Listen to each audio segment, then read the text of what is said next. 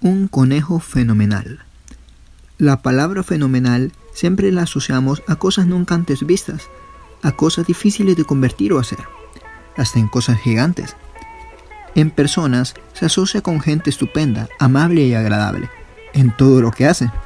Esta es la historia de un conejo que cumple con las características anteriores, por lo cual se convierte en un ser fenomenal.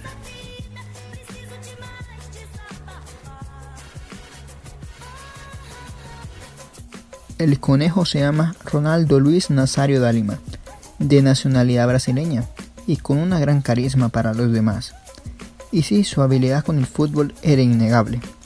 Poco a poco, este conejo quería figurar con los más grandes de su país y con su calidad logró encontrar un espacio en Cruzeiro.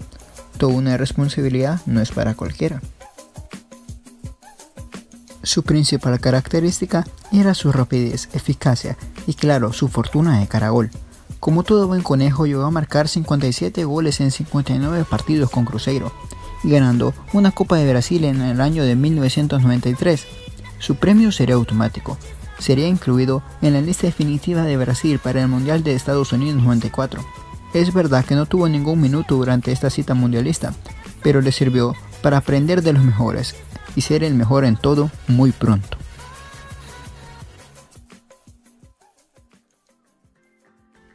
Su paso fenomenal por Brasil le haría saltar desde muy joven, posiblemente uno de los saltos más grandes para un conejo en el fútbol, pasar del fútbol sudamericano al fútbol europeo. Lo haría de la mano del PSV Eindhoven, con tan solo 18 años. El reto europeo no sería problema para este peculiar conejo, ya que gracias a su exquisita técnica y su gran potencial goleador, logró meter en dos temporadas la cantidad de 42 goles en 46 partidos, ganando una Copa y una Supercopa de los Países Bajos. Definitivamente estaba listo para dar un salto más grande, y desde la ciudad condal le prestaron mucha atención a este conejo muy talentoso. Hace poco hablábamos que todo conejo tiene suerte en sus patas, pero en esta ocasión la suerte fue para los aficionados del Fútbol Club Barcelona, pues lograron ver con sus propios ojos cómo un conejo se comía a goles la cancha del Camp Nou. Su paso por el club catalán siempre será de un paso fenomenal, con 47 goles en 49 partidos. Siempre será recordado por su gol ante el Compostela y su elástica ante el Atlético de Madrid.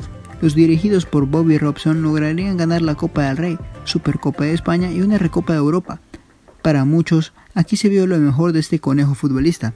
Sin embargo, tras una pelea con el presidente José Luis Núñez, Ronaldo abandona el Barcelona, con vía al Inter de Milán. Posteriormente, ganó una Copa América con el conjunto brasileño. No había duda que el Inter de Milán se llevaba al mejor jugador del mundo hasta el momento, el Conejo Ronaldo. Así lo hizo saber France Football, dando a Ronnie como ganador del Balón de Oro por primera vez en el año de 1997, ganando en su primera campaña como Renard Zurro la UEFA Europa League. El reto de Ronaldo era revalidar su título mundial con Brasil, pero ahora con él como principal baluarte. Nadie podía detener a ese gran Brasil de 1998. Eran los fuertes candidatos a volver a adjudicarse a campeones mundiales. Pero una noche, antes del gran juego ante Francia, Ronaldo percibe un malestar en su cuerpo. Su fuerza no era la misma. Terminaría perdiendo con un marcador de 3 a 0 la gran final. Pero así como a veces sus patas le daban buena suerte, a veces sus patas le cobraban factura, exactamente en su rodilla derecha, lesionándose de gravedad dos veces, perdiéndose alrededor de 20 meses, pero eso lo haría más fuerte para lo que se venía. Pasó recuperándose mucho tiempo en solitario con una sola misión, demostrarle al mundo que podía seguir siendo el mejor jugador de época. Es así como después de tanto tiempo Luis Felipe Scolari lo convoca al Mundial de Corea y Japón 2002, una cita para la historia. En el continente asiático se encargaría de demostrar que todos habían equivocado al definirlo como alguien que ya no marcaría diferencias, liderando a Brasil a su quinto mundial, hasta este momento el último mundial de la Canariña, siendo MVP del torneo.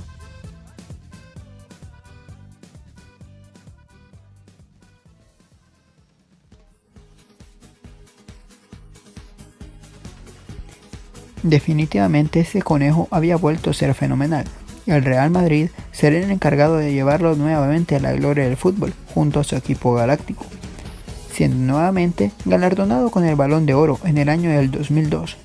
Su nivel goleador sería demoledor, siendo Pichichi en sus primeros dos años en su regreso a la Liga Española. Lastimosamente para él, los goles no serían transformados en resultados y solo logra ganar una liga y nuevamente una Supercopa de España.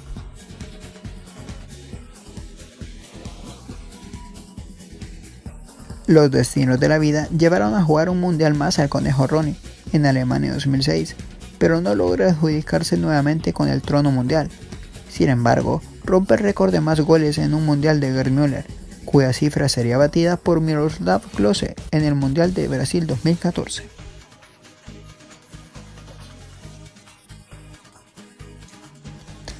Pasaría por las filas del Milan en el año del 2007 pero se volvió a romper nuevamente la rodilla. Esta vez sería considerada la rodilla buena para Ronaldo, su rodilla izquierda. Sin embargo, colabora con 9 goles en 20 partidos. Su traspaso a Milán sería corto, pero alcanzó para marcarle un gol al Inter de Milán, siendo el único jugador con al menos un gol con los cuatro equipos de los clásicos más intensos de Europa, Madrid y Milán. Claro, todo esto sería en su regreso a uno de sus torneos favoritos, la Serie A.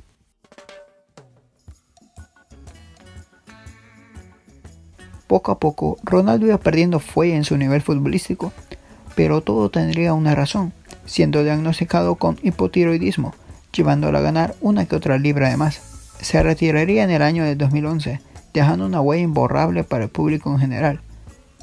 Fue cuando demostró que un conejo puede ser fenomenal en el mundo del fútbol. Actualmente su vida sigue ligando al fútbol, siendo presidente del Valladolid español, y sin ninguna duda se espera que su trabajo esté acorde de su apodo. Fenomenal.